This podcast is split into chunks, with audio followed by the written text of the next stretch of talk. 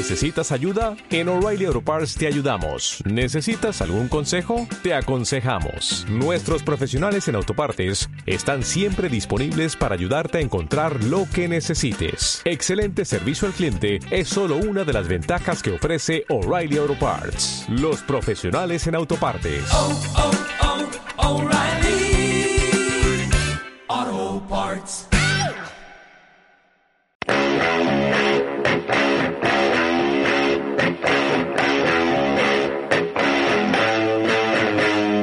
Chicos, ¿cómo están? Bienvenidos un día más, otro episodio más con todos ustedes.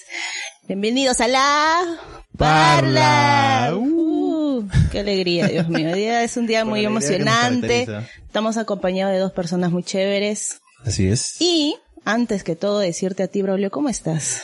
Bien, bien, tranquilo aquí, este, emocionado por el tema de hoy, o sea, este, estaba esperando, tenía muchas ganas de grabar un podcast así, ¿no? Con, con, con un par de compañeros que nos van a ayudar en este tema que sé que a mucha gente le ha interesado, eh, por la respuesta que hemos tenido en, en el Instagram, Sí, bueno, y creo en que es el lo que más nos han, nos han escrito, ¿no? Sí, de- nos han solicitado. Sí, bueno, este y también el, el de sabemos, ¿qué sabemos de ellos? Creo que ese Sí. también. Es- estos dos son los que más Es que han... creo que a, a vísperas de, de fiestas y, Claro, el verano, la gente, está la como gente que ahorita con este está, pero pff, quiere estar 90, 60, 90 para el Sí. verano 2021, aunque no sé si se, si se puede ir a playa igual, pero bueno, bueno, Sí, pues sí. para lucir el bikini, la zunga. ¿Ya te compraste tu bikini ya? Para... No, tengo que ir, tengo que ir a buscar.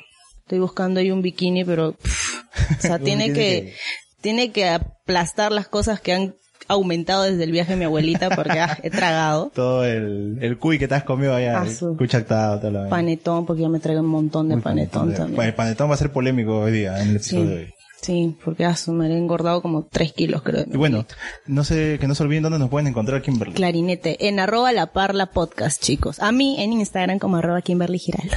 Y a mí como Nello.raskolnikov, como ya saben, siempre lo digo ya. Y bueno.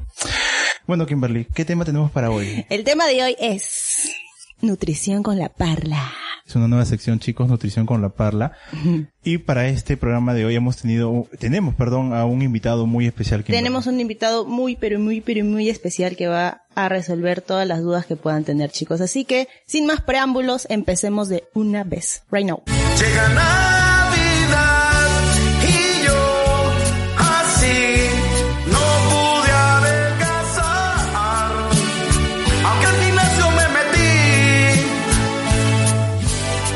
bueno, regresamos, chicos. Y ahora sí, es la hora de presentar a nuestro invitado de honor. Un hombre con mucho estudio. un médico con Ay, honores. El señor Ronnie Orzón Loaiza Serrano. Bravo, ¡Bravo! bravo, bravo, Nutricionista clínico. Un honor tenerte Ay, aquí. Ronnie. y muy este agradecido de estar acá, un sueño cumplido y Oh. poder aportar este con en algo con los oyentes sería es genial, ¿no? Claro, tenemos a un nutricionista clínico, chicos, o sea, no se equivoquen. Nutricionista clínico, o sea, es un pata que sabe lo que habla. Así que Sabe, todas sabe, las preguntas sabe, que nos han hecho van a ser respondidas Hay que conocer con un poquito- sabiduría. hay que conocer un poquito más a Ronnie, ¿no? que nos Claro. cuente sobre, sobre, ¿dónde estudiaste Ronnie en primer lugar? Yo estudié en Villarreal, eh, cinco añitos, Chancón, mi no causa. jalé, ni- No como nunca nosotros, Braulio, no como nosotros. Nunca se fue a Susti. casi, casi. No, a Susti sí, creo que Ah, ya, entonces como nosotros entonces. Pero bueno, comparación de Villarreal con... Y cuéntanos Ronnie, ¿dónde laboras actualmente? Eh, trabajo en el Instituto Nacional de Rehabilitación de Chorrillos, eh, llevo una maestría en bioquímica. Su madre. Suena difícil, pero es apasionante. Ay, ay. Y quiero ser docente eh, universitario y de pre y posgrado, ¿no? Qué chévere, qué bonito. La, decen- la decencia, la, la docencia. También, también la decencia. La decencia y la docencia es algo muy paja. Eh, y, pues, a rehabilitas, ¿qué, ¿a quiénes rehabilitas? Cuéntanos un poco más de tu pacientes chamba. que yo trabajo en hospitalización y los pacientes que vienen son pacientes medulares o centrales, o sea, que han tenido fracturas de la médula y que no pueden caminar, o sea, parapléjicos o cuadriplégicos. Wow. Entonces vienen a hacer su terapia de rehabilitación y en la medida de lo posible se les ayuda, ¿no? Y nosotros desde el punto de vista nutricional le damos las pautas y O sea, estamos pendientes de su alimentación. Digamos que cuando una persona sufre un accidente y eh, no puede caminar, ¿no? Necesita pasar rehabilitación, también requiere una alimentación determinada. Claro, porque dependiendo a qué nivel de la columna haya sido el, la ruptura de la médula, puede tener de repente, no controla las, las esfínteres, de Uy, repente, claro, o sí. de repente también su, di- su, su tránsito intestinal se hace más lento y tiene problemas de estreñimiento. Eh, La cantidad de agua que se le da también tiene que ser bien medida, entonces es- son cositas que vamos aportando ahí.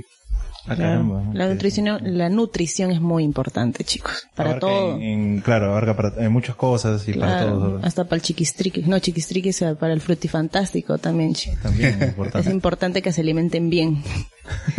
Porque sean bueno, potentes. Kimberly. Ahora vamos a lo que hemos venido. Y hay que utilizar a Ronnie, hay que exprimirlo hoy día. Hay que exprimirlo. Utilicen. Pero también tenemos acá un chico que, que por favor, preséntamelo. Llegó, se sentó y, y, y- y no sé, no sé qué más de este chico. Preséntamelo. Daniel Santibáñez, mi compañero, mi hermano eh, Motero, ha venido acá a acompañarnos. El hombre es experto en diseño, así que nos va a diseñar la creo de, de nutrición, ¿verdad, Daniel? Por supuesto, Ya lo comprometiste, todo, para apoyar acá al buen amigo Braulio. Este, nada, gracias por la invitación, aunque no soy invitado, me he colado. Dicho sea de paso. Este, y nada, para aprender acá era un maestro Ronnie. Pero también te veo, estás así como inquieto. ¿Quieres preguntar a Ronnie algo porque te veo algo subido de peso? Yo creo que Ah, quieres. ah, bueno. No, Tu- la- tu moto este es sufre un un poco, podcast, ¿no? No se ve, ¿no? bueno, e- es lo bueno, así que, no, nada, básicamente es un tema este, que ya, bueno, sigamos hablando y ahí yo Y me todo va a fluir. Sí, todo, que todo, Todo fluya. fluye, todo fluye. Perfecto. Bueno, ahora ya todos se han presentado, ya Claro. estamos aquí, somos cuatro personas. En su, en el, en, en el Instagram están sus, sus, sus Instagrams de estos dos chicos, así para que puedan seguirlo para la lovers. Y nada, pues, empecemos, pues, ¿no? Bueno, Kimberly, Right now. vamos ahora con los mitos y verdades sobre las dietas.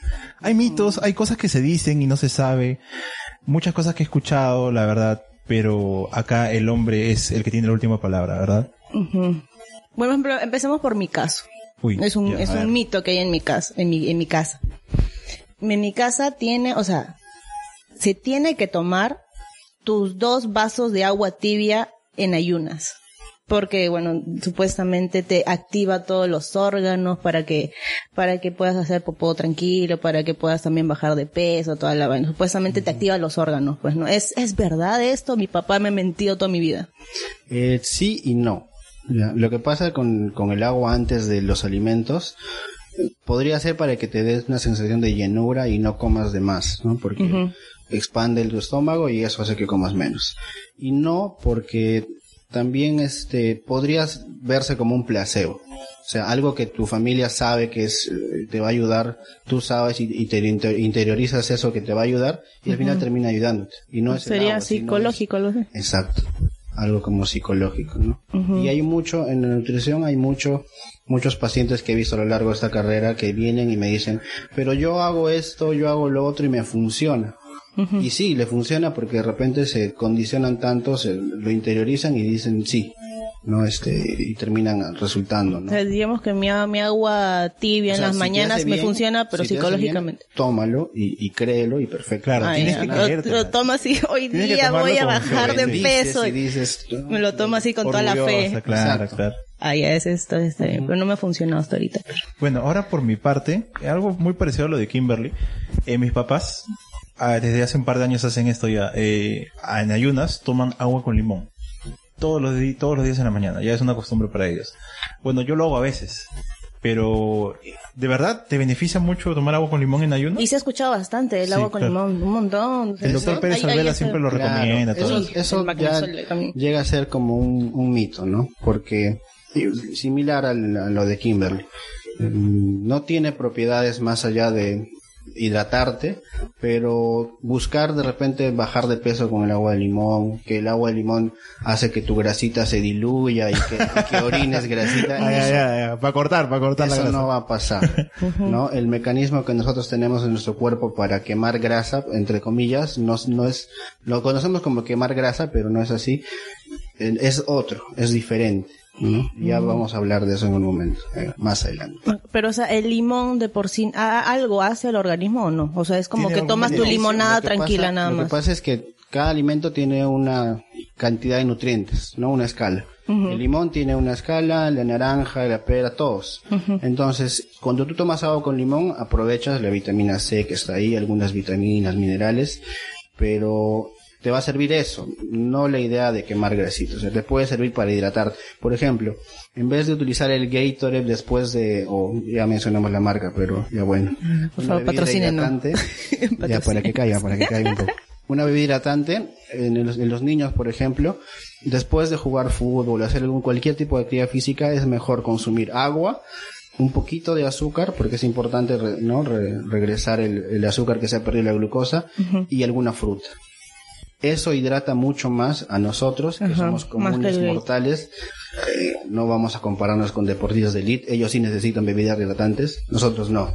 Agua, eh, si puedes echarle limón, naranja, alguna fruta y ya está. Eso Ah, te va a hidratar. Uno acá sale a, a trotar una vez al año, creo, y está todo Está con, con su Gatorade, todo pendejo. Historia y todo, pero Yo, Braulio Aguirre, con sobrepeso, me meto una pichanga, termino todo sudado y, y digo, voy a tomar un Sport y como se lo toma Usain Bolt después de haber corrido 100 metros. O sea, O sea, y- estás gastando de más. O sea, puede que te ayude, ¿no? Tiene un poquito más de azúcar, pero no te va a beneficiar.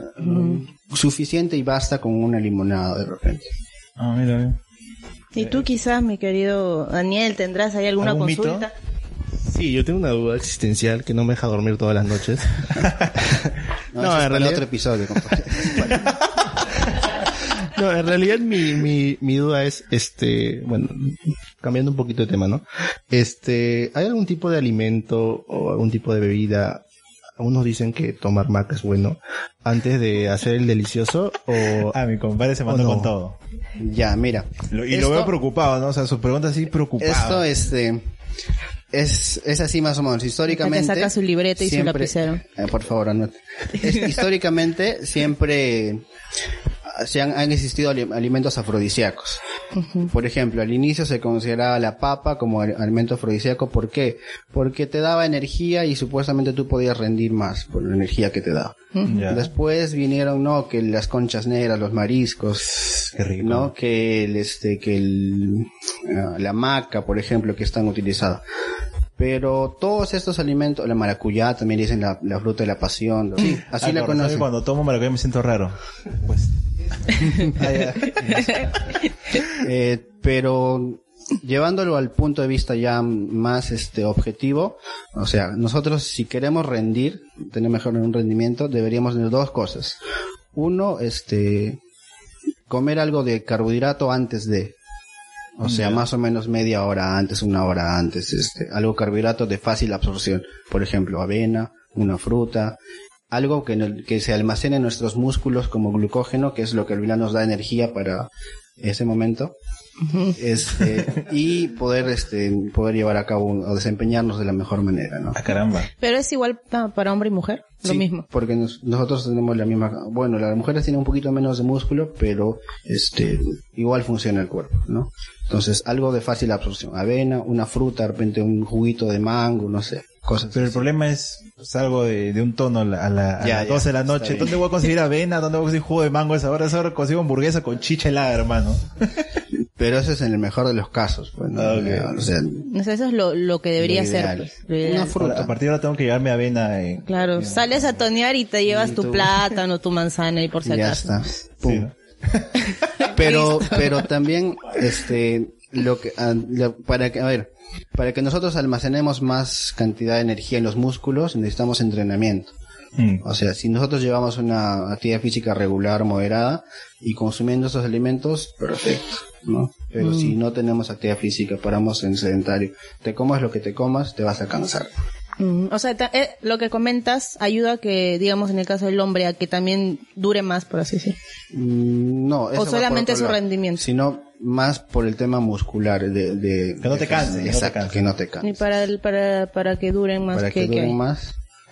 No, ese, ese ya es,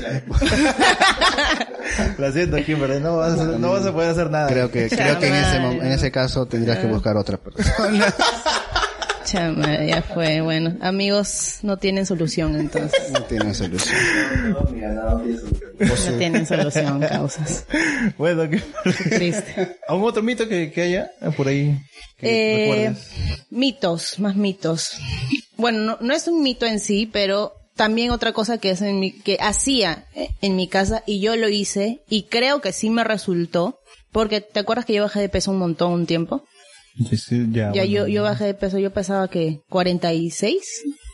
No miento, miento, 46 no. 56, algo así pesaba. Ya. Eh, La cuestión es que yo bajé un montón. Porque yo, yo era mucho más, no, no, no era gordita, pero era más, más, más papiada. Rellenita. Claro, era un poquito más papiada. Tacuchi. Estaba ahí, bien- tenía más carne, pero. pero la cuestión es que, este, lo que yo hice, porque me, mi, mi mamá me dijo, fue que tome ajos en ayunas. O sea, pero como, como si fuera pastilla. ¿Que Ya. mastiques ajo? Que No, no, no, no, no, lo pase. Lo o sea, pases. el, ajo lo, lo partía en tres, porque obviamente Ah, un entero me me muero. Lo partía en tres, obviamente con ajo, pero decía, todo sea por el cuerpo. Y, y lo cortaba, pues no me acuerdo, en tres pedacitos, así. Me lo ponía como pastilla literalmente al fondo de la lengua, porque me daba náuseas. Y con un vaso de agua, me Ah. lo pasaba de frente. Y así hacía, así hacía todos los días, ¿ah? Ya, así ahora estuve, tengo una pregunta. dejando una, una semana sí, una semana no. Y empecé a, a miccionar con grasa. Y por eso dije, oh, oh, me, me emocioné, dije, oh, y bajé de peso. O sea, en ese tiempo bajé, aparte obviamente ya, yo me cuidaba un montón, tomaba mis dos litros de agua diario. Esa era Eh, mi pregunta. O sea, aparte, aparte de tomar el ajo, ¿cambiaste algunos hábitos de alimentación?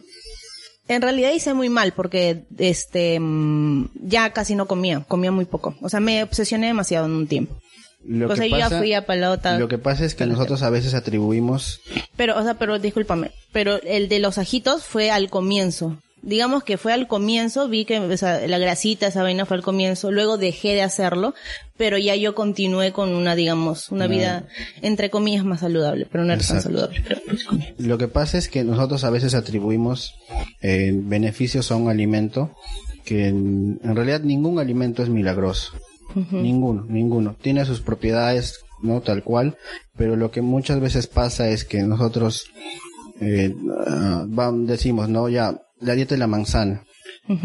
Vamos a comer manzana antes de cada comida y eso me va a ayudar a bajar de peso. Pero lo que pasa es que bajas de peso no por la manzana, sino por los cambios que haces alrededor de esa dieta. O sea, porque esa dieta de la manzana, ¿qué incluye? Que consumas más verduras, que consumas menos carbohidratos, de repente que no tantas frituras, no tantos alimentos procesados. Y lo que estás haciendo no es la dieta de la manzana, sino cuidar toda tu alimentación. Entonces estás perdiendo peso por cambiar tu alimentación y no tanto por la manzana. Y de repente es lo que puede pasar, ¿no? O sea, mi no tuvo atribuías al nada ajo, que pero este alrededor estabas cambiando más cosas que solo el ajo.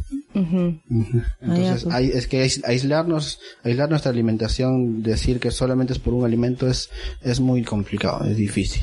Entonces también, mentira también el ajo. El ajo. O sea, me tragaba ajo con náuseas por las huevas. Por gusto. Bueno, en mi caso, yo tuve una época bien, entre comillas, saludable. O sea, llegó un punto en el cual no comía carnes, no comía ni de cerdo ni de res, solo las justas pollo, este, no comía arroz, comía pura menestra, no tomaba gaseosa, solo pura agua, no tomaba nada con azúcar. Estuve así eh, buen tiempo y creo que me dio resultados, pero que, o sea, es, es contraproducente no comer carnes, este, por un tiempo prolongado o el cuerpo requiere necesariamente carne. Las carnes son las fuentes de proteína por excelencia. O sea, el huevo, pescado, pollo, resto. Entonces, tienen una proteína de alto valor biológico, o sea, que se absorbe bien y que nos nutre bien. Pero eso en, en los alimentos de origen vegetal se puede encontrar, sí. Menestras, quinoa, cereales. Pero el detalle es que es complicado hacer la combinación. O sea, si uno se quiere volver vegano, por ejemplo, necesita asesoría de alguien para que le arme un plan y no comprometa su salud. Se puede hacer. Dejar de comer carne y comer solamente vegetales se puede hacer. Pero hay algo que de repente no vas a encontrar solamente en vegetales, que es la vitamina B12. La vitamina B12 solamente es de origen animal. Y si tú dejas de, consumir carnes por un tiempo prolongado, la vitamina B12 se almacena en el cuerpo por dos años más o menos. Entonces tienes que recibir un suplemento de vitamina B12 en ampolla, en bebible, en lo que sea, pero porque eso puede perjudicar tu salud. Te puede dar anemia, por ejemplo. Ah, sí. Sí. ¿Sí? Sí, la vitamina B, hay an- anemias por deficiencia de vitamina B12. Entonces, todos los veganos, que son 100% veganos, necesitan suplementarse cada cierto tiempo con vitamina B12. O sea, digamos que ya tienen su vida comiendo Sí. de forma vegana, pero tienen, no sé, su pastillita o una cosa. Al- algo que, que, que hagan que no perjudiquen su salud. O sea, no puedes jugar a- al vegano ni al vegetariano No, porque... tienes que- o sea, tienes que, saber Exacto. bien para poder ser, pues, ¿no? Un vegano, eso, eso. Y a ti que no te gusta la carne chanchito. No, no. Eh, En realidad en mi casa casi no se come carne. O sea, carnes rojas casi no. En mi casa es pescado y pollo. Pero eso no tiene... El pescado. Rarísima vez, de verdad, rarísima. Es más, cuando voy a visitar a un amigo y hace su parrilla, ahí como. Pero de por sí que mi familia haga este parrillas, o así, no, no, muy pocas veces he comido carne. Y chancho nunca me ha gustado el chanchito. Bueno, porque a mí no, no sé, nunca me gustado el chanchito. Pero sí Claro, como pero- carne de, uff, rarísima vez. Pero, por ejemplo, los, las carnes rojas lo que nos dan, eh, el nutriente por excelencia en las carnes rojas es el hierro. El hierro para no tener anemia, por decirlo, ¿no? Entonces, si no consumimos esas carnes rojas por un buen tiempo, podemos consumir menestras y las menestras también A hay menestras sí como Ya, bastante. perfecto. O sea, digamos que hay, ajá, no como carne, pero ya Pero sí complemento la- esas vitaminas que necesito con las menestras. Con las menestras. Ay, entonces, Ahora, otra, otra pregunta también tengo sobre las infusiones. Si de verdad son tan saludables como dicen las infusiones, ¿no? De, cualquier tipo de hierbas, ¿no? A, a mí me dijeron, una vez una, una nutricionista me dijo que no debo tomar infusiones luego de almorzar. Eso Ya. me dijo porque supuestamente Sí. le quito la- la- vitaminas pero a la, la comida. sería, ¿cuándo es correcto tomar infusiones y si de verdad ayuda o no al organismo? Por ejemplo, en niños que están creciendo, un año en adelante, las infusiones no son recomendadas. Desde los seis meses no son recomendadas. Mm. ¿Por qué? Porque le estás quitando espacio a la comida con agua de hierbas que no tienen, que no le va a beneficiar. ¿No? Ya cuando van creciendo nosotros, personas adultas, tendríamos que separar las infusiones por lo menos dos horas. Dependiendo, también, es que eso varía mucho. Porque las infusiones tienen, este, por ejemplo, nosotros comemos una, una comida pesada, una carapulcra, una menestra, no sé, algo pesado, y eso para que se digiera mejor nos podemos tomar un anisito, ¿no? Una manzanilla, y eso ayuda a la digestión porque hace que nuestro, nuestro estómago libere más ácido y nos hace más digerible la comida, por decirlo así.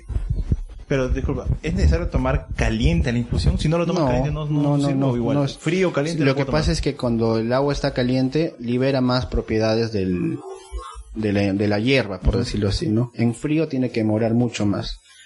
Tiene que estar este, en frío, no sé, una hora, ponle. Pero en caliente lo ah, saca rápido los, los nutrientes que pueda tener esa hierbita. Y un- una consulta, Ronnie. Cuando tomas estas hierbas, sea anís, manzanilla, romero, tantas hierbas que hay, este, ¿es bueno con azúcar o sin azúcar es preferible? No, lo mejor sería sin azúcar. O, y si estás acostumbrado a tomar azúcar, bajarle, ¿no? Ponerle la mínima cantidad. Mm. Me parece perfecto. Era una pregunta más, un mito más. Y tú que, eh, bueno, que eres este nutricionista clínico, ¿cuántos mitos has escuchado? ¿Cuántas, cuántas, cuántas este, historias de personas? Pero, este, disculpe, a mí me dijeron que yo tenía que hacer esto para que me ayude y tú decías no, o sea, Ujú. Pero ¿cuántas yo, yo tengo un mito. Para, ajá, tengo un mito para decirle a mi querido Ronnie. A ver, ¿Es cierto que el vino es bueno para después, o sea, de que comes, Para las carnes, ¿no? Para supuestamente, las Una fuente así como que antioxidante. El vino está incluido dentro de la dieta mediterránea. Y la dieta mediterránea es la, entre comillas, la saludable. ¿no? Mm. Que está a base de pescado, de vino, aceite de oliva, verduras y algunos cereales. Entonces, el vino, sobre todo el vino seco y tinto, tiene antioxidantes. y es rico. Y es buenazo. Pero, Entonces, eh, medidas... pero la cantidad siempre, o sea, recordemos que el alcohol siempre tiene calorías. Un gramo de alcohol tiene 7 calorías más o menos. Entonces, el vino tiene 13, 12%, dependiendo que, que vino sea de, de porcentaje de alcohol. Digamos que el vino es entre todas las bebidas alcohólicas la más saludable, o sea, la que menos. Si Así es seco. Tiene que ser seco. ¿Seco o semiseco? No, seco. Lo que pasa es que cuando está seco no tiene nada de carbohidrato. Y cuando es semiseco o dulce, eso es la mistela o eso. Ujú. Serán tradicionales, pero tienen azúcar. ¿No? Y el azúcar que tienen este es muy alto, pues un poquito Los alto. secos son los más agrios, ¿no? Los que Sí. son un poquito más amarguitos. claro. Más Hay que, hay que, es cuestión de costumbre. O sea, a mí no, no me gustaba hace mucho tiempo, pero conforme vas probando y degustando, eh, son agradables. ¿Tienes uno por ahí para ver ahorita? Lo abrimos, lo abrimos. Entonces, a ver, el vino, El vino es recomendable. ¿cómo, cómo podríamos tomar vino de todo forma saludable, ¿no? Para la... carnes que son de difícil digestión, por ejemplo la carne de res o carne de cordero, una copa de vino ayuda a que el, el alcohol irrita las paredes del estómago y este estómago empieza a botar más ácido y el ácido hace que se digiera más rápido la carne roja. Pero para aclarar, solo un vasito. Solo un- una copita. Una pues, copita, después de hasta dos podría ser de repente. Si No más- siempre. Y si, y si tomas más luego de comer carnes, Por ¿te, ejemplo, mal- te hace daño ¿Ayuda ya? o te, te hace daño? Mm, podría por otro lado de repente perjudicar es que el alcohol en cierta hasta cierto punto es beneficioso pero en- llega a un punto en que ya es intoxica el cuerpo es, es tóxico para el cuerpo no entonces y sobre todo eh, si nos excedemos ya eso podría pasar y siempre si eso pasa repetitivamente entonces podemos tener un Y en el caso ahí. de la cerveza, yo he escuchado a algunos decir una cervecita al día es bueno, dice. Sí, sí, en realidad también la cerveza no tiene azúcar, no es seca. Y lo que tiene son este, algunas vitaminas, minerales y hidratan, ¿no? Bastante. ¿Ves? Me habían mentido lo que- mucho que O la sea, cerveza la- es mala. pero que creo pasa- que la cebada engorda en, en la cerveza. Sí, pero el carbohidrato que tenía, que tenía cuando era cebada se ha fermentado y ya formó alcohol y CO2, o sea, el gas. Entonces no queda nada de azúcar, no queda nada de carbohidrato. Todo el carbohidrato se ha vuelto alcohol y gas. Nada. O sea, digamos que es bueno, no te engorda tanto si es una al día. Claro. Pero si así te tomas No, ya, tu caja y una ya caja puedo y estar la panza chelera. O sea, bancaína, la, la panza chelera sí es de verdad, de Sí. verdad crece por mucha Sí. cerveza. Lo que pasa, no solamente por el alcohol, sino cualquier tipo, por la cerveza, sino cualquier tipo de bebida alcohólica, hace que empieces a acumular grasita. Imagínate que nosotros somos como un carrito, ¿ya? Y tú, todo lo que comes es el combustible que le echas. Una moto mejor, ¿ya? Porque Ya. está- le, echas, le echas combustible a tu moto y si tú le echas de más, eh, se va a rebalsar. El tanque no va a crecer. En cambio nosotros sí, nosotros sí, nuestro cuerpo empieza a, almacenar. ¿Por qué? Porque el cuerpo es tan sabio que dice, está llegando más cantidad de nutrientes, más cantidad de energía y lo empieza a almacenar porque piensa que de repente después no va a haber. Y lo almacena y lo almacena y lo almacena y lo almacena. Entonces ese exceso de energía se convierte, el cuerpo lo, lo almacena como tejido de reserva que es la grasa. Si tú te comes 100, 200, 300 calorías de más de, tu, de tu- lo que necesita tu cuerpo, eso se transforma en grasita. Así venga de la proteína, así venga de los carbohidratos y de la grasa, obviamente, ¿no? Mm, Bueno, muy interesante la verdad. sí, muy interesante. Nos Así ha desasnado. Sí, chicos, ya saben más cómo alimentarse de, de manera saludable. Vamos con los datos curiosos que pocos saben sobre la alimentación, Kimberly. Desde tu punto de vista, Ronnie, tú que, tú que, bueno, has estudiado nutricionismo, trabajas en nutricionismo, todo, es- estás rodeado de nutricionismo en tu vida. Eh, ¿Qué cosas así que la gente de por sí no sabe? Algunas cositas, un datillo por ahí que nos puedas dar. ¿Alguna- Ya. Que pocos saben y solo tú sabes y cobras por decirlo. Bueno, Que, o sea, cosas que de por sí la gente no sabe. Ya paso el, la factura, ¿no? Ya, te yapeamos, te la parla, ya. Te Eh, paso el por ejemplo, em, creo que todos buscan, o sea, la mayoría busca un nutricionista por que quiere perder peso, ¿verdad? Entonces, y le dan, y paga porque le demos un papel y una orientación y todo eso. Pero mm, lo que deberían buscar, este, ah, porque uno puede buscar un nutricionista las veces que quiera eh, y no va a cumplir de repente la dieta y al final vas a estar en un círculo, ¿no? Entonces, una recomendación o un dato sería que cambies hábitos. Cambiar un hábito en cualquier, de cualquier, ya sea alimentación o cualquiera, es bien complicado, es muy difícil. Pero eh, existe, el cerebro funciona así. Si tú repites la misma acción por 60 días, el hábito se va a empezar a instaurar poco a poco y se te va a hacer parte de ti. Entonces trata y lucha de cambiar un hábito y trata de hacerlo, por ejemplo, no sé, salir a correr por 60 días, dos meses, y luego vas a ver que se te va a hacer muchísimo más fácil y vas a este, continuar con ese hábito y va a ser parte de ti. Igual, ¿no? Deja- de repente dejar de tomar bebidas este, gasificadas o gaseosas. Un- dos meses y vas hábito por hábito, hábito por hábito, porque si te vas a querer cargar todos tus hábitos que no son saludables, no vas a poder, es difícil. Entonces ya sabes, 60 días y después es mucho más O fácil. sea, digamos, yo de la noche a la mañana quiero pasar del, de, de comer chatarra, tomar mucho, a una vida saludable. O sea, en 100% levantarme temprano, comer bien, a mis horas. No voy a poder con todo. O sea, O sea, es mucha fuerza de voluntad. Claro, no te digo que no lo puedas, pero es mucho diciendo. más fácil si vas y lo agarras uno por uno. Si te mechas con todos, te pueden ganar, sacar- no, no. pero uno por uno de repente sí la, sí la haces. Ujú. Interesante. Muy bonito. ¿Algún otra pregunta que Otro, otro dato curioso, por A ver. ejemplo. En muchas, hay mu- han escuchado de repente el, el- del vinagre de manzana, de la nuez de la India, que la moringa, que varias, este, varias, este, o el té de, té india, o Productos el té milagrosos, chino. ¿no? Productos Exacto, milagrosos. esos productos milagrosos. Nuestro cuerpo, en su gran mayoría, es agua, masa muscular y agua. Entonces, estos productos, en su mayoría, lo que hacen es deshidratarte. Tú des- deshidratas, pierdes agua y pierdes peso. Entonces, si te tomas esa infusión de la nuez de la India, obviamente vas a perder peso. ¿Y pero qué estás perdiendo? Masa muscular y estás perdiendo agua. Entonces, mucho cuidado con este tener ese tipo de, de dietas que pueden perjudicarte, ¿no? Te deshidratas y eso hace, en algún momento puede perjudicar tu salud. Y Interesante. una preguntita así suelta. Eh, ¿Qué tan importante es el sueño con la alimentación? El sueño, al, al igual que, que en la alimentación, en otras cosas, regula un montón de hormonas.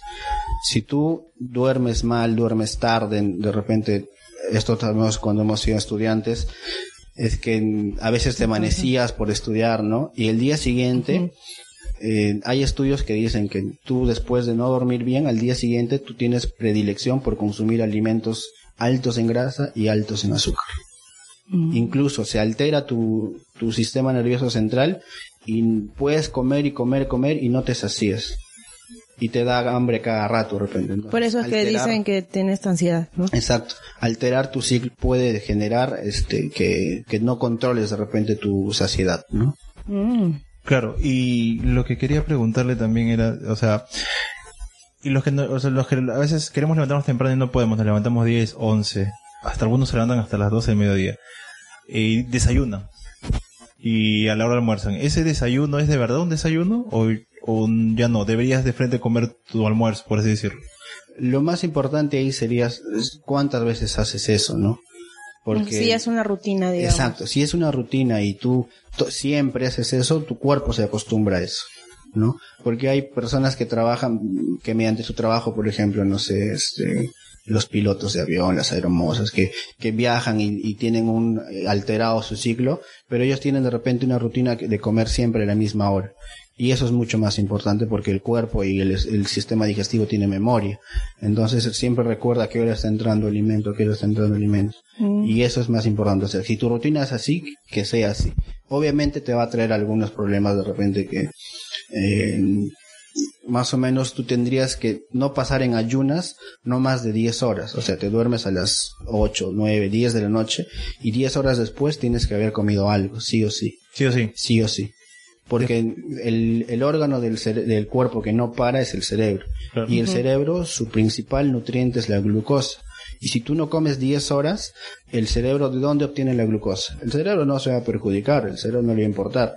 Y dice, a ver, ya la pierna derecha será, pues entonces agarra y empieza a bajar masa muscular de la pierna o de los brazos. Porque el, el músculo que tenemos se puede convertir en glucosa y el cerebro agarra esa glucosa y para adentro. Entonces no podemos ayunar más de 10 horas. Esa era una de las preguntas también, creo. Mm, De- con razón, por ejemplo, ahí yo llegamos, cuando cuando, cuando yo cuando yo este como les comento que bajé de peso, yo yo bajé masa muscular, muchísima masa Te muscular. chupaste, te chupaste. Y sabes muy bien que, que ya Como murciélago. y ya hice mi mi Ya. ahí atrás se fue, pero esa fue todo lo que se, se mi caída, cerebro dijo de ahí nomás dijo. Solo de ahí dijo. Acá dijo nomás. Sí, pues porque yo cuando cuando cuando les comentó que bajé de peso fue así, full masa muscular. Me- yo ahorita, ahorita no tengo masa muscular en ese momento de mi vida. Yo ahorita lucho por tener Por eso masa el muscular. peso es algo muy, muy, este, el peso no, no representa muchas cosas. Representa- Lo que más nos debería interesar es cuánto de ese peso es masa muscular y masa grasa. Exacto, pues es muy importante, ¿no? Dieta no es dejar de comer. Porque si dejas de comer, puede pasarte lo que a mí. Dormir bien y desayunar también. Tienes que Ah, tener claro, tus no, mínimo tres tiempos de comida. masa o sea, puedes comer no más, pero va. mínimo tres. Claro. Y bueno, empecemos de una vez porque ya estamos en las preguntas ya. Empecemos con la pregunta de nuestros queridos parlalovers, nuestros amigos. A ver, acá hay una pregunta. ¿Cómo hago para no comer de noche? Chis, deja la paja. ¿Quién ¿Cómo? es Chis? ¿Qué? Así, dice. Así me dice mi pata. Ah, ya. no entendí. ¿Cómo hago Pero la no pregunta es, ¿cómo hago para no comer de Imagino noche? que se debe referir a que quiere dejar de comer de la noche para que eso represente una pérdida de peso. Claro. Puede ser la ansiedad, ¿no? También seguro. Lo que pasa es que Claro. a veces este nosotros desayunamos, no desayunamos a veces, ¿no? Nos levantamos tarde, vamos al trabajo, dejamos de desayunar o desayunar una fruta o algo al paso, almorzamos normal, pero como hemos estado ocupados todo el día, llega a las 7, 8 de la noche, cuando estamos en la casa ya más tranquilos, y las señales de hambre recién empiezan a ser detectadas. O sea, tú recién empiezas a sentir hambre y esa es la ansiedad. Mm, Y lo que se te da por comer es algo rápido de repente, ¿no? Y, y ahí pecas y te vas a la comida fácil, chatarra, la pizza, la hamburguesa, el pollo. Y, eh, pero, o sea... ¿Qué, mm, qué podemos hacer? y. Eh, desayunar, sí o sí darte el tiempo de desayunar, ¿no? Levantarte más temprano o de repente de un día anterior dejar algunas cosas ya para que tú puedas, no sé, yogur, de repente una fruta es, es mejor a que no desayunes. Almorzar tranquilo y tener de repente una comida media tarde que haga que no llegues con tanta ansiedad, ¿no? Claro. Masticar, eso es muy importante, masticar más veces, masticar bien, y eso me lleva a que escoja alimentos que sean más difíciles de masticar. Por ejemplo, en vez de un puré y, y una ensalada, prefiero la ensalada porque voy a masticar más. Y el masticar me hace que yo libere hormonas que me generan saciedad. Es proporcional. Si mastico menos, esa hormona no se libera en buena cantidad y no me voy a llenar. Si mastico más, me voy a llenar. Exacto. Yo, le- yo leí por ahí que creo que tenías que masticar 36 veces. Una, yo leí así. y yo cuando estaba en mi más de 100 época, veces por, Lo ideal es que mastiques, y comas despacio y que mastiques bien. cuando yo estaba en mi época de, de querer ser flaca, eso que les comento, yo masticaba literalmente. ¿ah?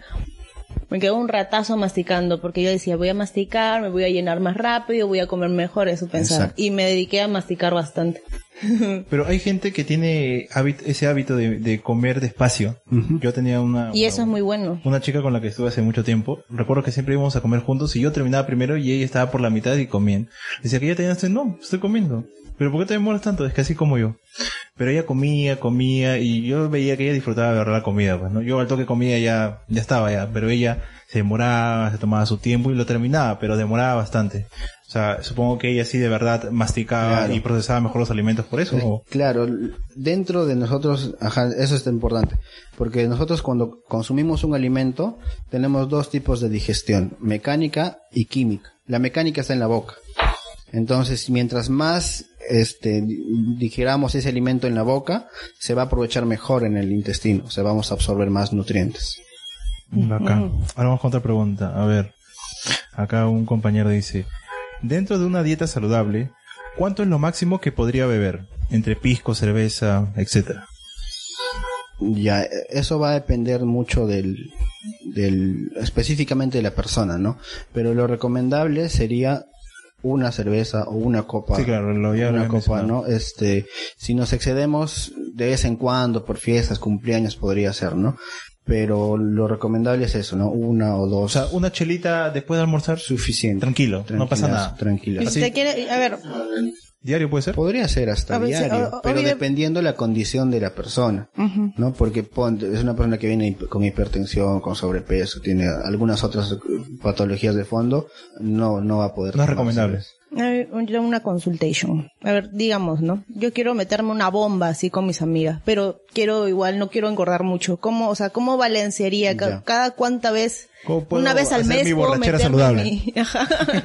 Ya, mira. al mes puedo... Nosotros, el alcohol, en nuestro cuerpo, el hígado se encarga de metabolizarlo. ¿Qué significa metabolizarlo? O sea, lo desdobla y lo, y lo, y lo parte en varias, ¿no? Para que sea más digerible y, ¿no? Si nosotros le damos a nuestro hígado más tiempo para metabolizar ese alcohol, no nos intoxicamos tanto. Eso es lo que conocemos como, no, yo aguanto chela, soy parador, soy jarra, ¿no? Es porque nosotros tenemos, cada persona es distinta. Nosotros de los cuatro nos tomamos ahorita cuatro shots cada uno y uno va a estar peor. Porque tiene en, su cuerpo un metabolismo del alcohol, Braulio, A canga. tiene un metabolismo del alcohol el que hace que digiera más rápido ese alcohol. Entonces, si nosotros a nuestro cuerpo le damos ese tiempo, eso significa tomar despacio, conversar, tranquilo, bailar, disfrutar y tomar calmadamente. Ay, no. Ahí, ahí no te, no te hace tanto daño como estar metiéndole y metiéndole y metiéndole, como si no, como es como despechado, pues, ¿no? Esa es la recomendación, ¿no? Que Y, tomen pues, ujú. dis- despacio. Y supuestamente las mujeres son las que se deben de emborrachar primero. Yo vi así en internet, que es el metabolismo de la mujer no sé qué Claro, cosa. es que y tiene, al que tener claro. menos músculo y al tener de repente menor cantidad de enzimas, puede ser. Pero no, hay mujeres que Que aguantan. no aguantan. conoces la huancaína, pucha. Yo aguanto el, el, el trago. Por ejemplo, Yo y- tomo así genéticamente con mis los amigos y yo- y yo japoneses no me o los asiáticos tienen menor cantidad de esa enzima, que es la alcohol deshidrogenasa. Y entonces ellos se, se emborrachan mucho más rápido. Y es su metabolismo, es su genética. Entonces yo soy japonés entonces. Creo que sí. Tienes descendencia japonesa por ahí. Por ahí. Bueno, A ver, vamos con siguiente la next question. A ver. A ver. A ver. ¿Cómo puedo comer una cena navideña saludable? Ya. em, podría ser que no sea tan tarde. Yo sé que es la tradición comer a las dos y todo eso, ¿no? Pero por ejemplo, lo que yo hago en, o lo que yo hacía con mi familia, porque ahora estoy viviendo solo, es, era este, comer más temprano, plan de o- 10 de repente, algo ligero. De repente un- una pequeña porción de panetón, un poquito este, su, el, el, el ponche, el chocolate, lo que sea. Y el alimento o, o la cena la trasladamos para el 25 al mediodía. ¿no? Y ahí al- almorzamos el pavo, el lechón o lo, o lo que hemos preparado. Pero si ya la familia tiene esa costumbre de comer, entonces que sea un poco más temprano de repente, ¿no? Y que el, el pavo eh, no es tan perjudicial porque va al horno, entonces no, no tiene tanta grasa. Comer de repente más cantidad de verduras, de vegetales y la cantidad de carbohidrato o de harinas como le conocemos que sea menor. Esa podría ser de repente una recomendación.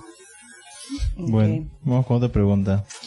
Una chica acá preguntó, ¿el yogur Gloria Slim, a pesar de no tener azúcar, es saludable? Ya. am, ese slim o, o hay O yogur por, ¿no? decir no marca entonces los yogures que son parcialmente descremados o descremados que le quitan el- el- la grasa no este Y el azúcar y el azúcar también y lo, lo sustituyen con algún edulcorante como stevia. Entonces estos yogures este benefician siempre en cuando la, la persona eh, que lo va a recibir necesite. Por ejemplo, si es un niño no tendríamos por qué restringir, pero si es una persona que quiere perder peso está bien, consumir lácteos descremados o parcialmente descremados ayuda.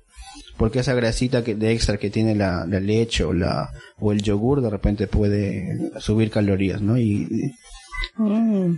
Ya ahí entra, hay una pregunta que yo quiero hacer. Por ejemplo, llegó, eh, recuerdan, ¿no? Ese momento en que todos los productos tenían su, su, su, Los octógonos. ajá, sus octógonos de altos en grasas y los productos, este, integrales tenían altos en grasa, alto en azúcar.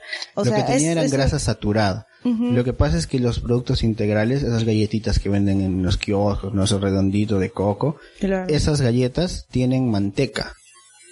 Y la manteca es grasa de origen animal. Entonces, eso es la grasa saturada.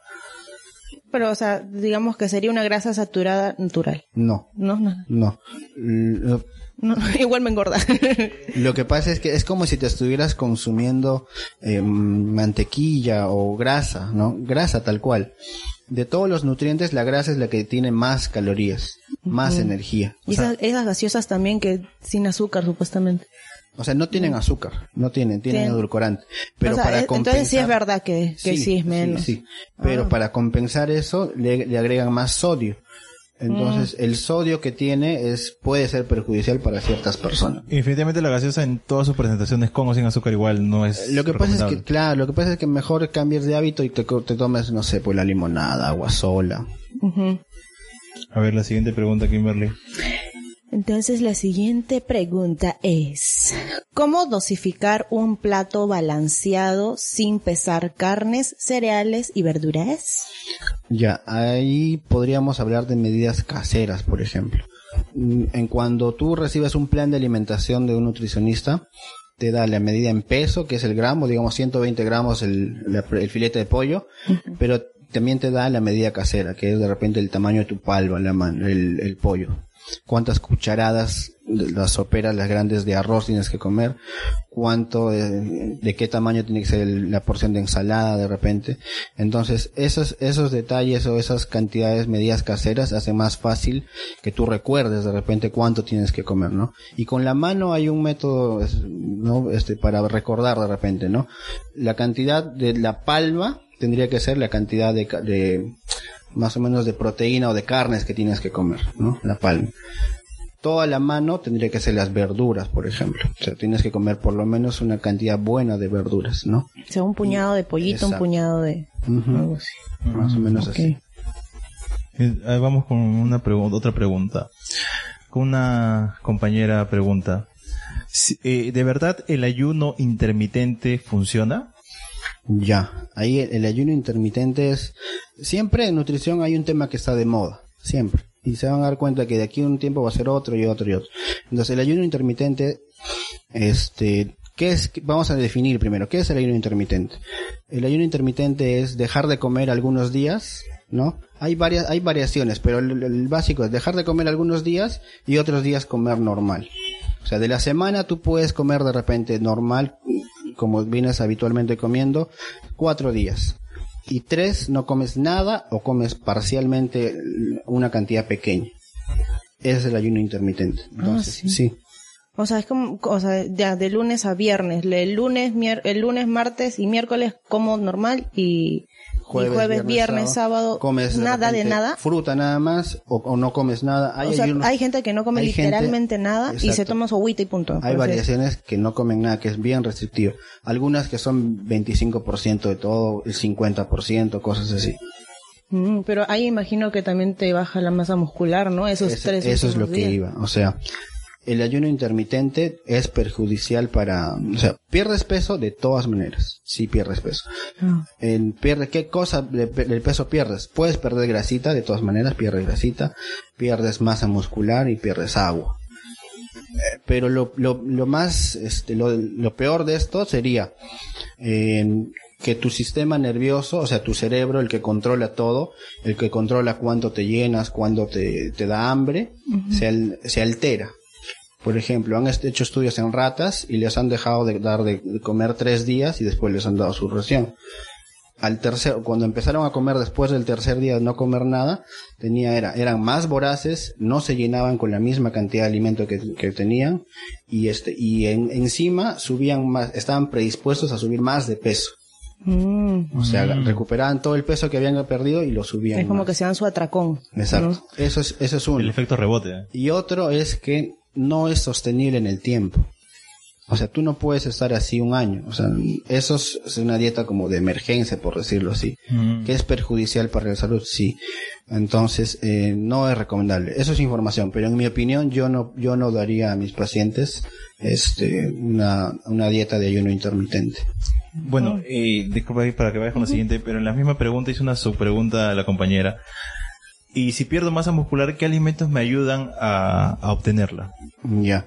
La masa muscular, para que haya una hipertrofia, o sea, para que las células musculares crezcan en, en tamaño y en número, necesitas dos cosas.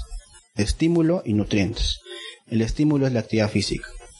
A diferencia de la grasa, mm, a diferencia de la grasa, el músculo sí puedes eh, ejercitarlo localizadamente. O sea, yo levanto una pesa con el brazo derecho y mi brazo derecho va a crecer más que el izquierdo. Pero no pasa lo mismo con la grasa. Si yo hago abdominales, no significa que voy a perder la grasa abdominal nada más. La grasa sí pierde, se pierde proporcional. El músculo es más focalizado. Entonces, si yo voy a querer subir masa muscular, entonces tengo que hacer estímulo, o sea, actividad física y nutrirme bien. Y para nutrirme bien necesito proteínas. O sea, carnes, huevo, pero todo eso dentro de una dieta, este, un conjunto de una dieta diaria, ¿no? O sea, yo, digamos, en mi caso que les comento que perdí un montón de masa muscular, yo tengo que hacer actividad física y proteínas. Exacto. Y Si e quiero ir, volver e ir subiendo la cantidad de proteínas conforme vas avanzando. A cada vez más. Porque más. tendríamos que ver cuánto de proteína. A ver, por ejemplo, vamos a hacerte. ¿Cuánto? Mira este, mi, el grosor ¿Qué de mi pierna, Para, mira el grosor de mi No, pierna. no, no. ¿Qué sueles desayunar? Ya que, eh, Di la verdad, di la verdad. eh, Aparte. a- es que también tengo una, tengo mucho desorden alimenticio. No, Ajá, pero a yo- veces yo voy- desayuno bien tarde. Yo voy a, yo voy a- sí. a, a contar Normal. cuánto de proteína comes al día. A Ah, ver, ya, a más ver. o menos. Lo normal. Mm, no me gusta comer pan. Como, de vez en cuando como pan. Más que todo como mis tostadas integrales que me encantan. Ya. Y casi siempre es tostada integral con mi quesito. ¿Cuánto de queso más o menos? Eh, Una tajada gruesa, delgada.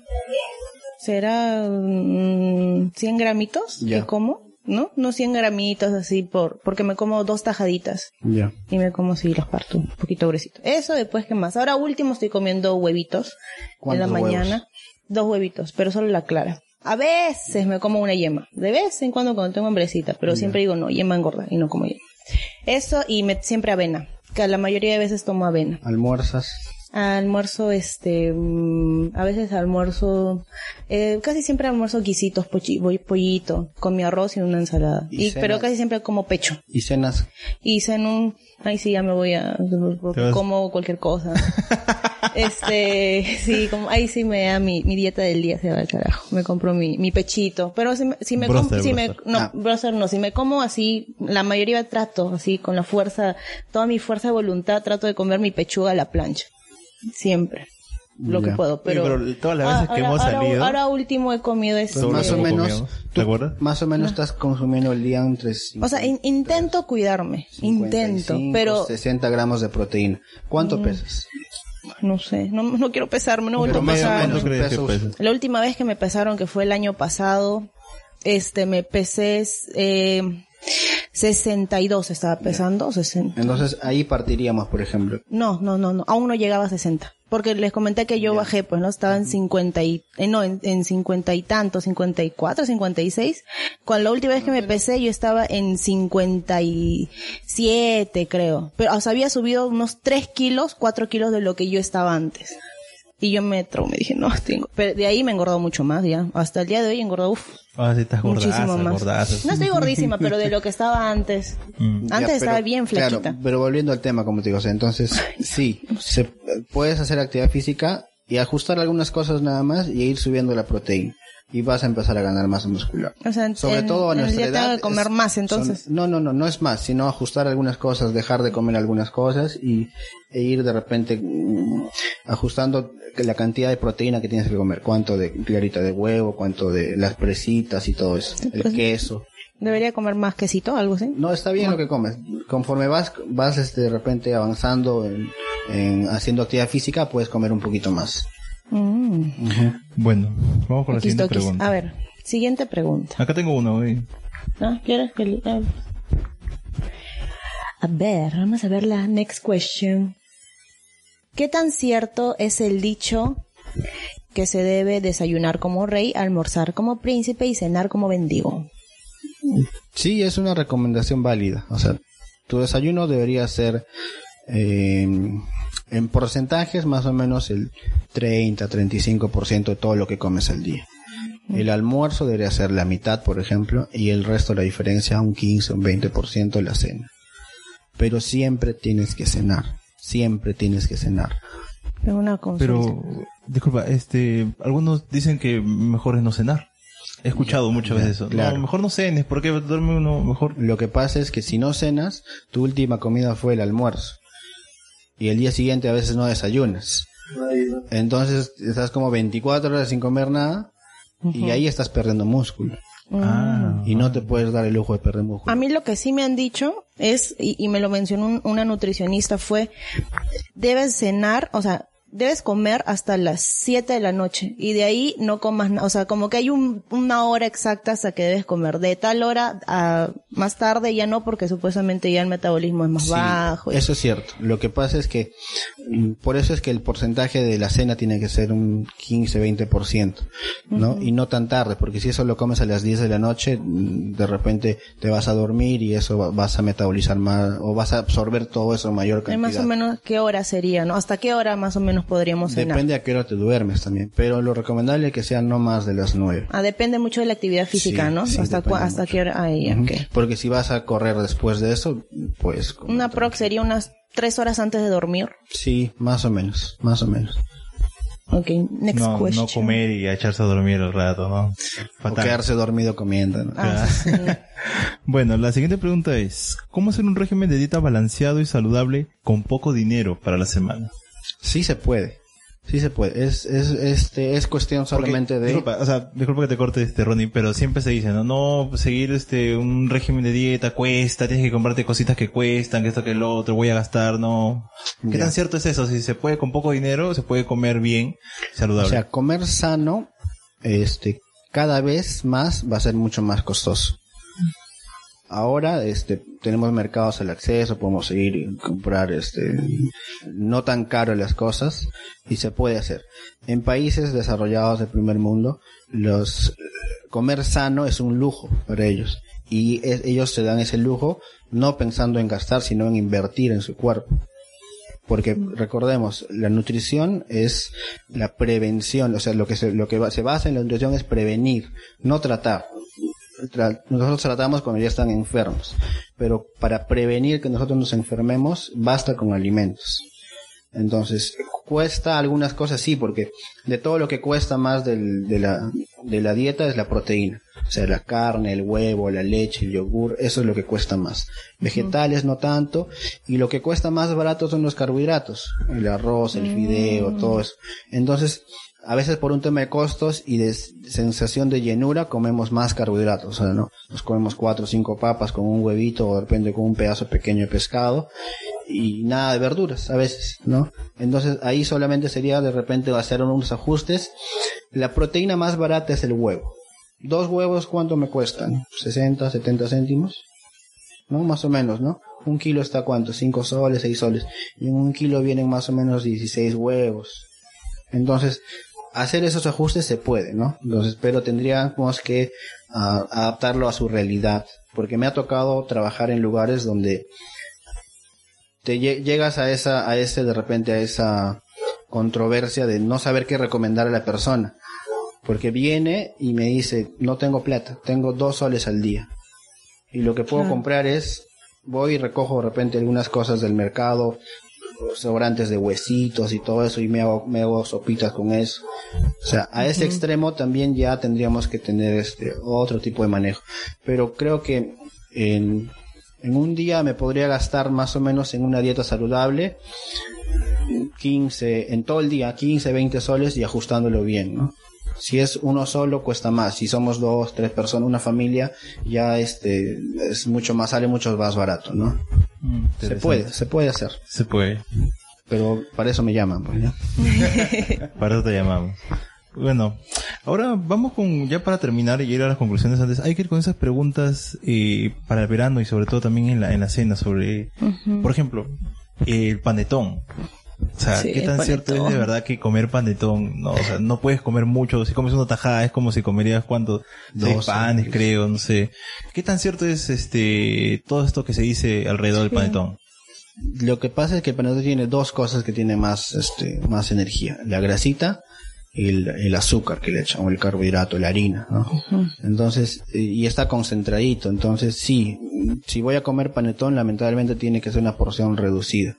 ¿No? Una tajada pequeña nada más y no y no de repente no muy tarde, porque a veces el panetón es agradable y me como dos, tres tajadas encima con el chocolate que, y tiene azúcar, Se lo come de desayuno y de cena. mermelada, entonces Mantequillas. Ah, lo Entonces- panetón con mantequilla sí es una Bueno, cosa que va. Pero es buenazo. Sí es rico, pero ah, esa vaina sí tengo. tener cuidado con esos alimentos, sobre todo los alimentos que son procesados.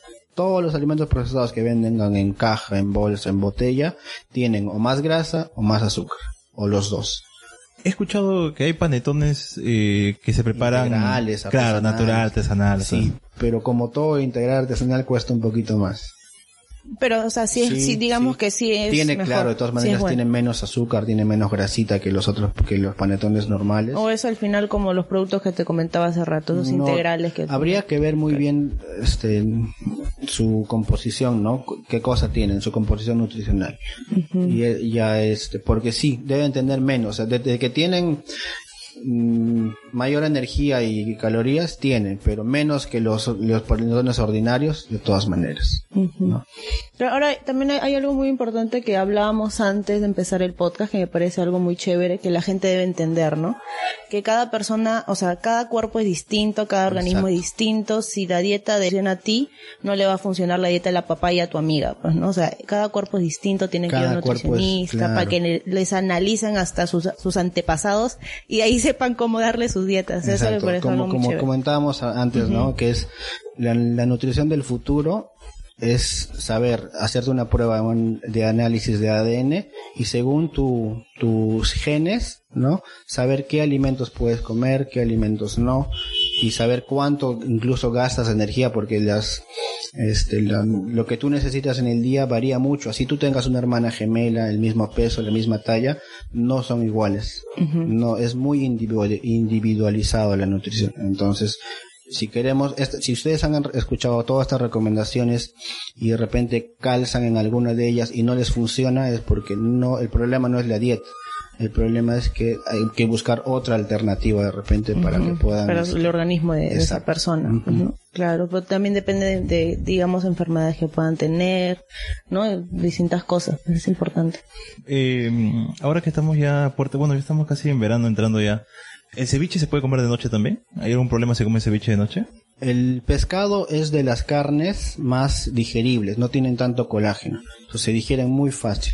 Eso de comer ceviche de noche, este, no tendrían, porque a veces comemos comidas mucho más pesadas, una hamburguesa con hartas cremas y, y el ceviche no, no tendría nada que ver. Incluso este, hubo no sé hace cuánto tiempo una propuesta de comer ceviche de noche.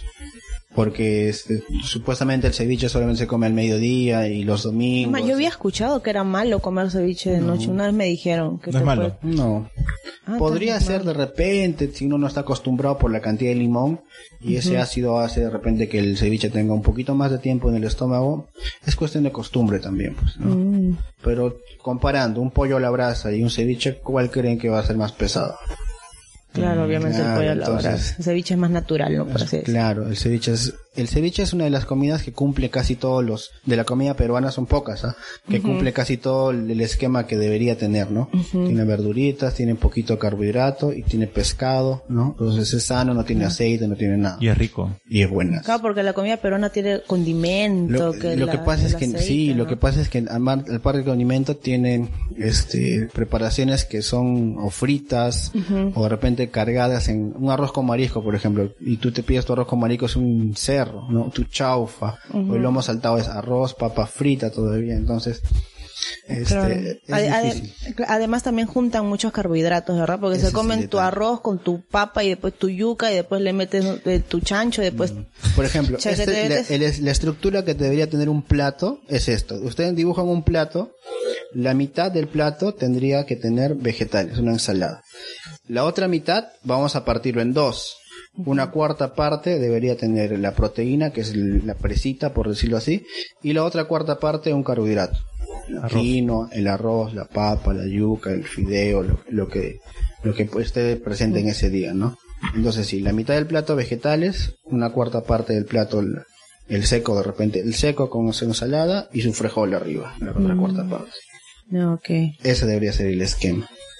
Que está Sí, sí. bien. ¿Alguna pregunta tú, compañero, de la que has Claro, estado ahí? Justo estaba pensando. Tiene varias, ¿Quieres- creo. varias preguntar algo? Dilo, va, dilo, dilo. Este, bueno, de un tiempo a- por esta pandemia, yo era, yo era más flaco. Era, O sea, era, era, hace tiempo, ¿no?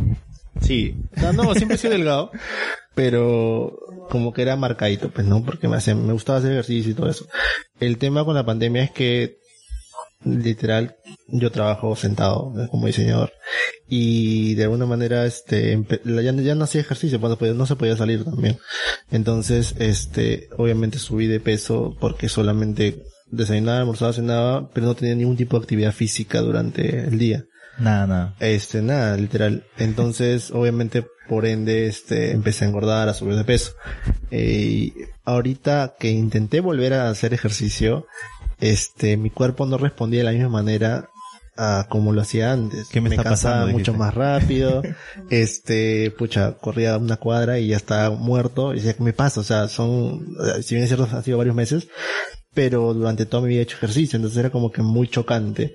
Y llegó un punto en que me tuve que de alguna manera psicosear y volver a hacer ejercicio de manera frecuente y ya como que a poco estoy retomando, pero aún así siento todavía, no sé si llega a alcanzar ese nivel físico que, que solía tener antes.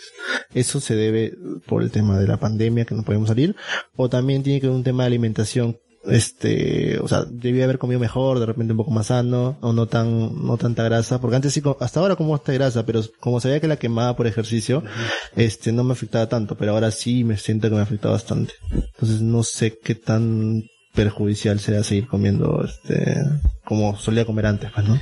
Lo hice triste, ¿no? Triste lo hice. Sí, Lo que pasa- traumado. Lo que pasa es que la pandemia nos ha afectado en varios niveles. O sea, nos ha, hecho que seamos más sedentarios, de repente que comemos más, porque paramos en la casa y valgan verdades, nosotros estamos en la casa y comemos más que cuando estamos en el trabajo o en la calle, ¿no? porque tenemos a la mano ahí las cosas. Este, ¿y ¿Qué más? Nos ha afectado también a, nivel emocional, ¿no? Porque no hemos, no es algo, no es normal que nosotros estemos encerrados tanto tiempo. Entonces todo eso conlleva a que hayamos ganado más peso. Y el tema del peso, o sea, hay que tomarlo siempre con, con precaución. Porque nosotros hemos sido testigos que ahora en la pandemia, de 10 personas que han fallecido por el COVID, 8 eran, 8 eran, este, solamente tenían a veces condiciones de sobrepeso u obesidad. No tenían otro factor de riesgo. Entonces, la obesidad y el sobrepeso son enfermedades. Es una enfermedad, es una pandemia silenciosa. Una persona obesa o sobrepeso está en un proceso constante de inflamación. Si la obesidad dolería, sería la solución, creo, porque los, las- el tejido adiposo, imaginémonos células gorditas en, el- en la barriga que están pegadas unas con otras, ¿no? Entonces están así aplastando y ese estrés que genera cada célula hace que, hace que de repente este, se, esté en constante inflamación. Viene el COVID, se inflama más y genera todo ese problema. Entonces, ¿cómo podemos regresar de repente a, a o, o empezar a volver a hacer actividad física, no? Para quemar grasa, para perder masa grasa, hay una actividad física por excelencia. Y solo porque es la parla se los voy a decir. Ay, ay. Ah. Exclusiva, premisa. Ay, pues gracias. Existe una metodología para hacer actividad física que se llama HIIT, Un hit. High Ay. Intense Interval Training. Ah, ok. Ay, ay. Con las siglas en inglés. Eh, repítalo, repítalo, por favor, repítalo. No, no, ya no me sale.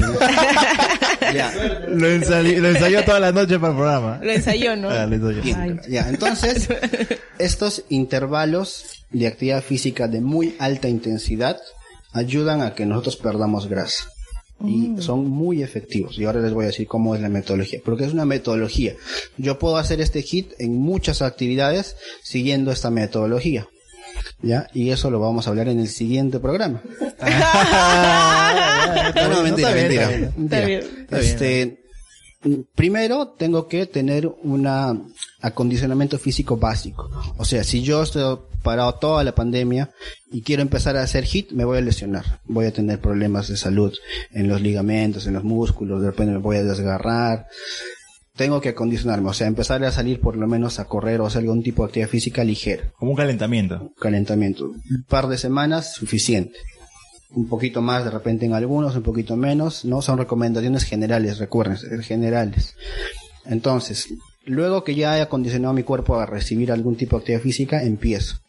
El HIT consiste en esto, llevar mi cuerpo al máximo, al extremo. ¿Y eso por qué? Porque nuestro, nuestro, nuestra grasita, para que salga y se vuelva energía otra vez, necesita adrenalina. O sea, la adrenalina va, choca a su membrana y le dice, ya compadre, necesito energía y sal tú. Entonces, es- esa adrenalina solamente se libera en situaciones de estrés. ¿Y cómo estreso mi cuerpo? Llevándolo al máximo. O sea, hago un pique como si estarían percibiéndome Braulio atrás. La pico, la pico, pero como si mi vida dependiera de eso.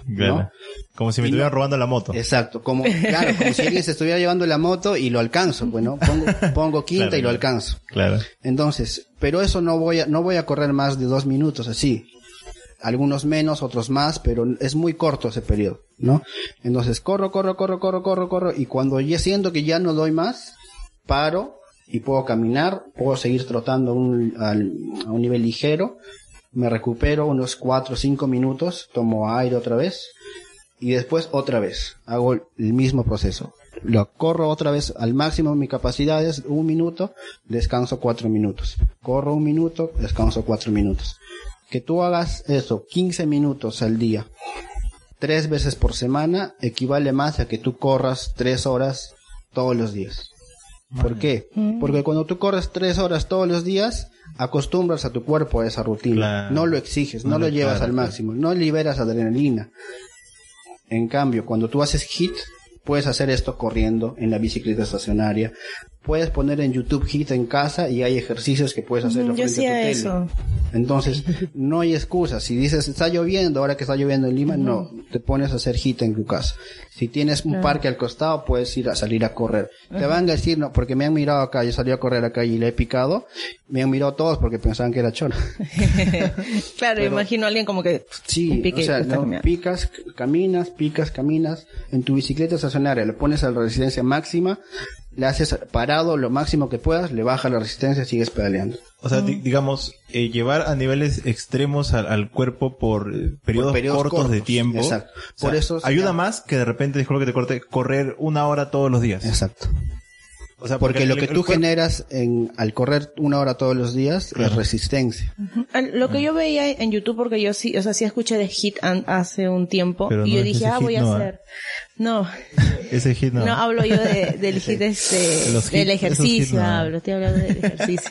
yo, yo este, yo puse hit y eran como tipo este, cardio. Exacto, es un cardio pero que Como- tiene intervalos, ¿no? O sea, es un intervalo siempre, es un intervalo de alta intensidad, después sigue uno de mediana o uno de baja, Ah, y después vuelve y así. Ay, muy- esa muy metodología es muy, es- si tú acompañas esa metodología con una dieta moderadamente este, buena, te hidratas bien, en seis meses, compadre, figurita.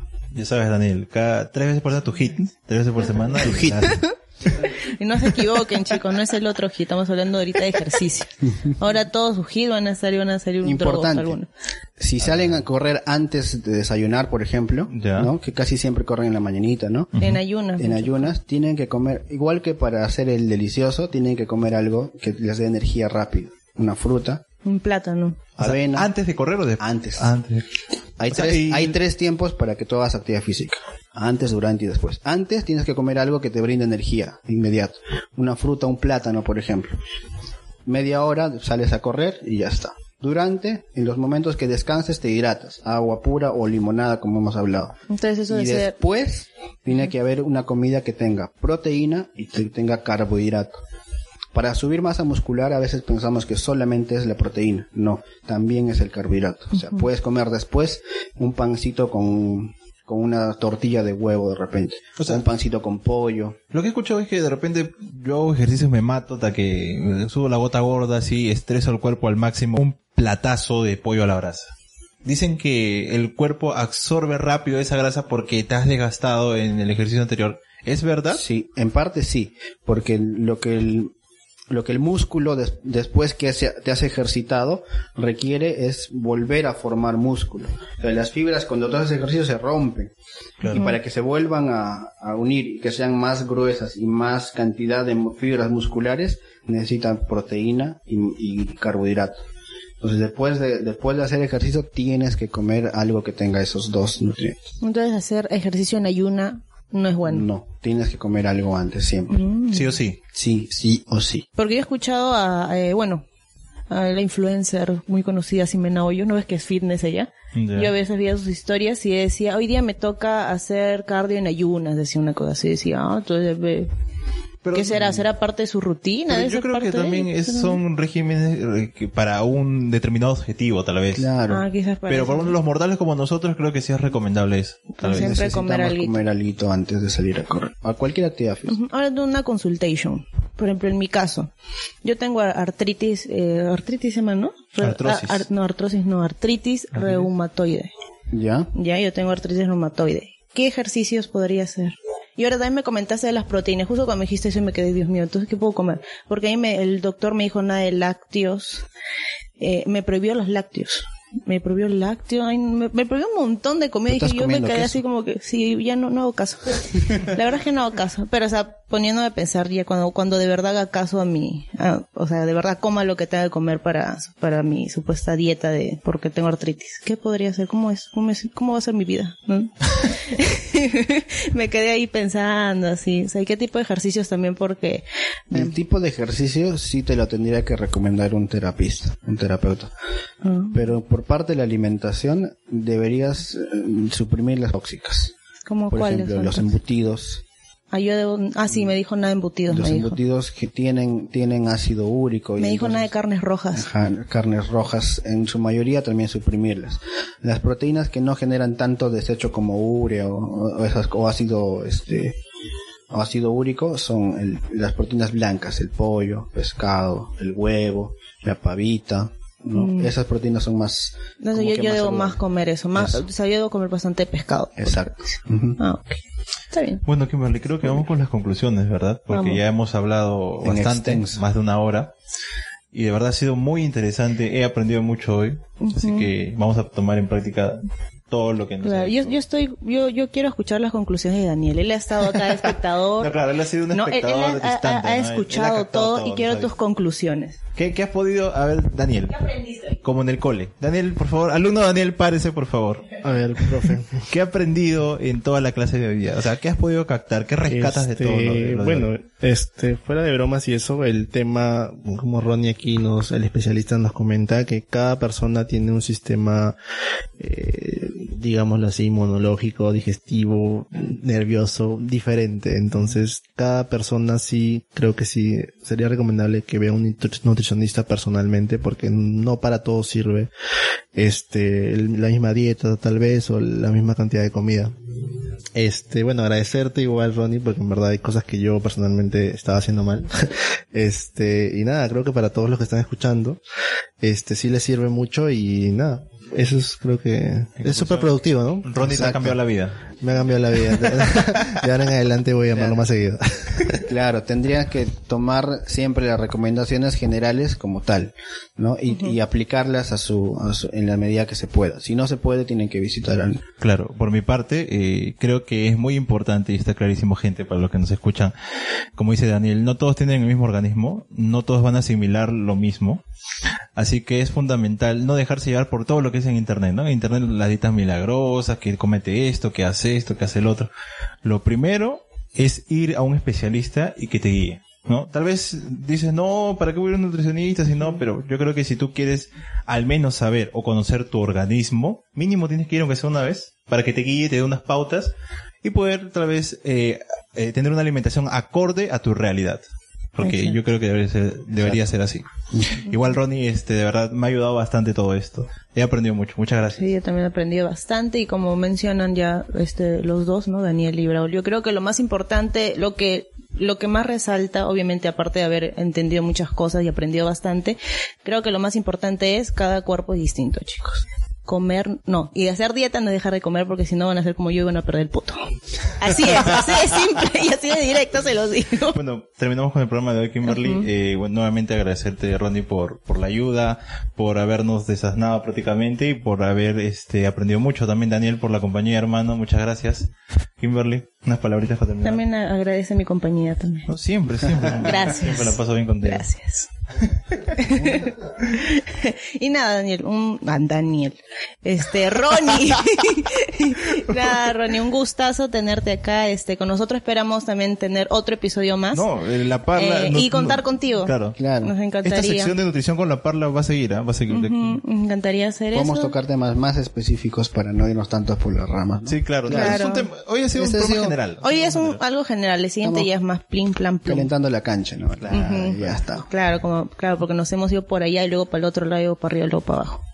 Y bueno, gente, este fue el programa de hoy. Espero que les haya gustado y espero que todas sus dudas hayan sido resueltas. Nuevamente agradecer eh, por todas las preguntas, por el apoyo que nos han dado y seguiremos con más temas interesantes para ustedes. Claro, chicos, cualquier cosa nos pueden escribir en Instagram. Eh, y nada, chicos, compártanlo. Espero que lo disfruten, se diviertan, se eduquen también, aprendan. Y nada más. Un gustazo, Ronnie y Daniel. Así he venido acá a, a escuchar, pero igual has aportado preguntas. Y ya saben, gente, una chelita al día no hace daño, así que no hay problema. Y también métanse su hit Su hit, de ejercicio. Tres veces por semana. Por favor. y bueno, sin más dilación nos despedimos. Esto Hasta fue todo por el episodio de hoy. Muchas gracias. Chao, Chao, gente.